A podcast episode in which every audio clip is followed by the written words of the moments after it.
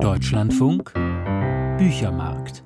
Seit heute Morgen ist bekannt, dass Kenzaburo Oe, der Literaturnobelpreisträger aus dem Jahr 1994, Anfang März verstorben ist. Kenzaburo Oe wurde 1935 in Japan geboren und galt in seiner Heimat nicht nur als einer der bedeutendsten Autoren der Nachkriegszeit, sondern auch als unbequemer Kritiker.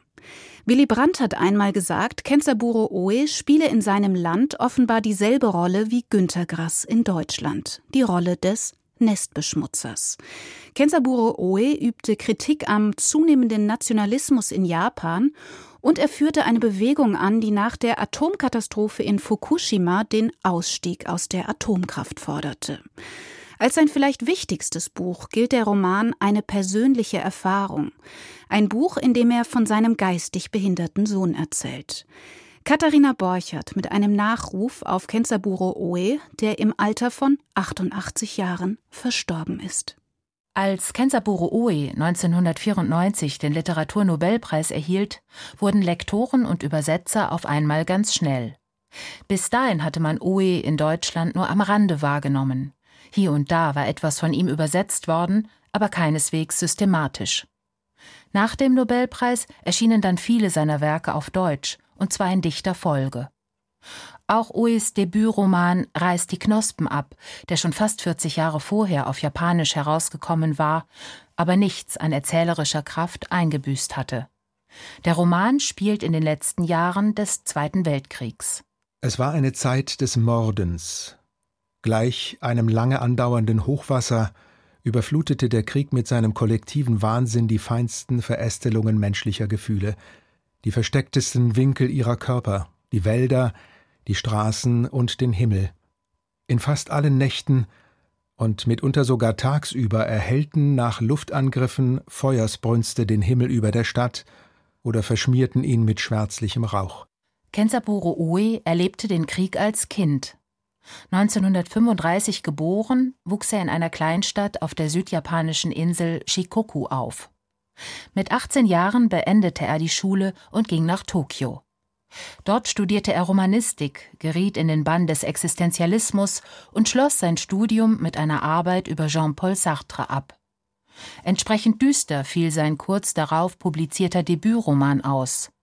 Darin wird eine Jungengruppe zu Kriegsende in einem verlassenen Dorf eingesperrt. Die ärmlich dumpfen Bewohner sind vor einer vermeintlichen Seuche geflohen, doch eines Tages kehren sie zurück und quälen die Jungen. Die wiederum müssen entscheiden, wie sie reagieren und wer sie sein wollen, ganz existenzialistisch, jeder für sich allein.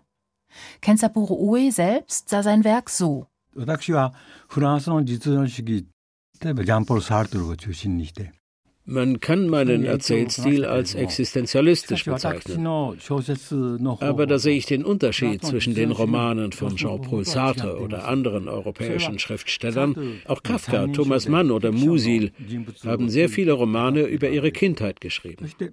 Aber der größte Unterschied besteht darin, dass ich mit dem Personalpronomen ich erzähle, während die eben genannten Schriftsteller eine dritte Person als Erzähler einsetzen, die viel stärker abstrahiert. Meine Erlebnisse gebe ich roh oder lebendig wieder und versuche dann, sie zu fiktionalisieren. In Japan muss ich viel Kritik einstecken. Es heißt, dass meine Romane zu persönlich sind. Aber das ist eben meine Methode. Und vielleicht erreiche ich damit eine neue Dimension der fiktiven Erzählungen.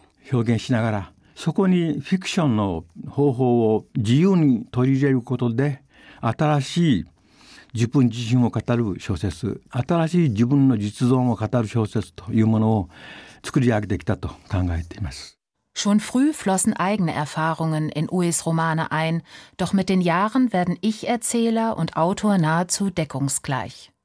Besonders persönlich wird Ue mit der Geburt seines behinderten Sohnes Hikari im Jahr 1963.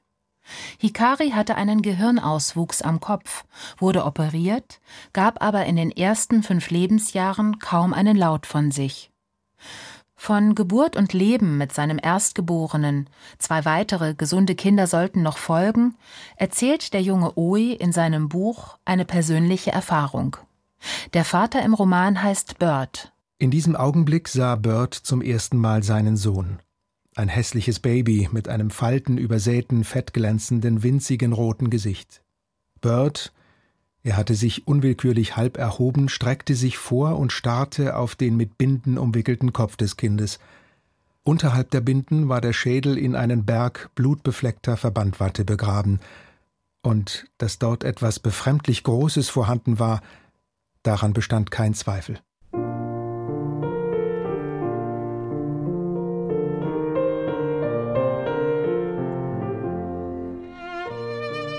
Auch in späteren Büchern spielt Hikari immer wieder eine Rolle. Manchmal heißt er Akari oder Ia, immer aber ist er als Hikari Ue zu erkennen, der eine tiefe Beziehung zur klassischen Musik entwickelte und selbst zu komponieren begann. Seine Stücke sind einfach, wie man hier hört, zeugen aber von großer Emotionalität.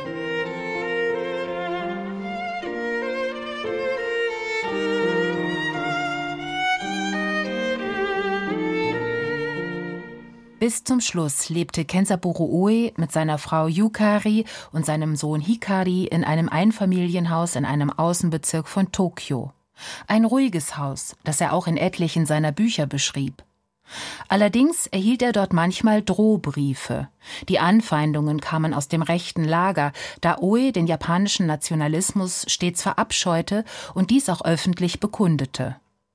Für seine essayistischen Okinawa Notes, in denen er japanische Kriegsverbrechen auf der Insel Okinawa benannte, wurde er sogar von Ex-Militärs vor Gericht gezogen. Doch er ließ sich nicht beirren und griff sogar den unheroischen Tod seines eigenen Vaters in mehreren Romanen auf. Dieser war Faschist gewesen und ertrank zu Kriegsende unter ungeklärten Umständen. Im Gedenken an Hiroshima und Nagasaki und später auch an Fukushima war Oe außerdem zeitlebens ein Gegner der Atomkraft. Er selbst formulierte es einmal so.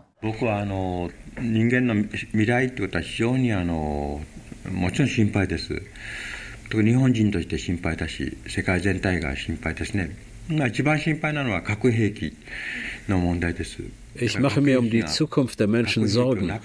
In Japan, aber auch weltweit. Am meisten Angst habe ich aufgrund der Atomwaffen. Ich bin der Meinung, dass die verschwinden müssen. Und natürlich mache ich mir auch über die Umwelt Gedanken. Die müssen wir schützen.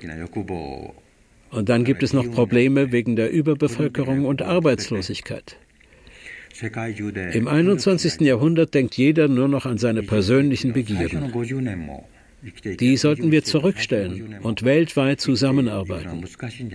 Die Zukunft ist düster, fürchte ich. Fatalistisch aber war Oe nicht. Selbst im hohen Alter nahm er noch an Anti-Atomkraft-Demonstrationen teil und hielt dabei auch häufig Ansprachen. Kensaburo Oes Bücher sind in alle Richtungen schonungslos. Sie beziehen politisch Stellung und sie enthüllen auch viel Privates, was für seine Familie nicht immer angenehm war. In allen seinen Büchern steckt ein aufklärerischer, oft ein moralischer Impuls. Oe benannte Traumata, ganz persönliche und auch nationale, war aber zugleich um Heilung bemüht. Die Japanologin Lisette Gebhardt nannte ihn deshalb auch einmal einen Bibliotherapeuten. In seinen letzten Romanen setzte er sich zunehmend mit dem eigenen Werk auseinander. Er scherzte darüber, dass man ihn nicht mehr so viel lese wie früher. In Der nasse Tod ließ er sein Werk sogar genüsslich und auch ziemlich langatmig von einer jungen Theatertruppe dekonstruieren.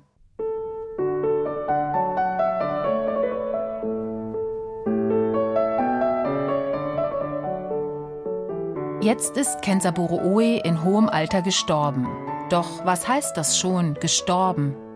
In seinem in einem Talkessel liegenden Heimatdorf auf der Insel Shikoku geht man doch eher von Folgendem aus.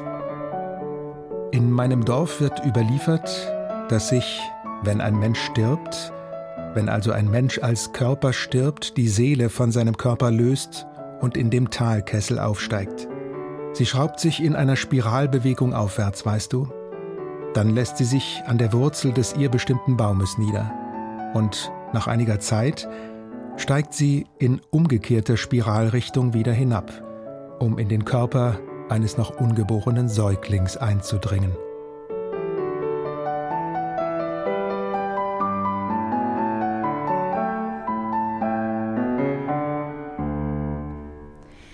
Kenzaburo Oes Bücher liegen in großer Zahl im S. Fischer Verlag vor und die Musik seines Sohnes Hikari Oe im Beitrag entstammt dem Album Music of Hikari Oe Volume 2. Sie hörten einen Nachruf von Katharina Borchert.